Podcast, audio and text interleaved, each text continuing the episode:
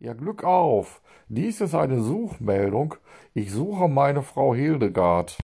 Sie war gestern bekleidet mit so ein beiges Kostüm, mit so ne schwarze Hose und so n Hut mit so ne komische Feder, den ich nicht mach. Sie trägt eine dicke Hornbrille und hat weiße Haare.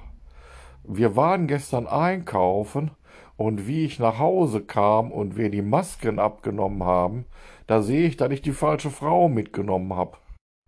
Also Hildegard, bitte melde dich. Was soll ich mit dieser Frau hier? Die kann überhaupt nicht kochen.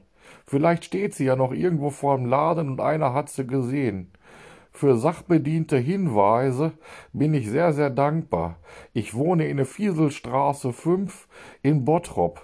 Wenn er mich da besucht und schellt, kriegt er auch einen Kaffee. Vielleicht will auch einer seine Frau abholen. Also danke schon mal.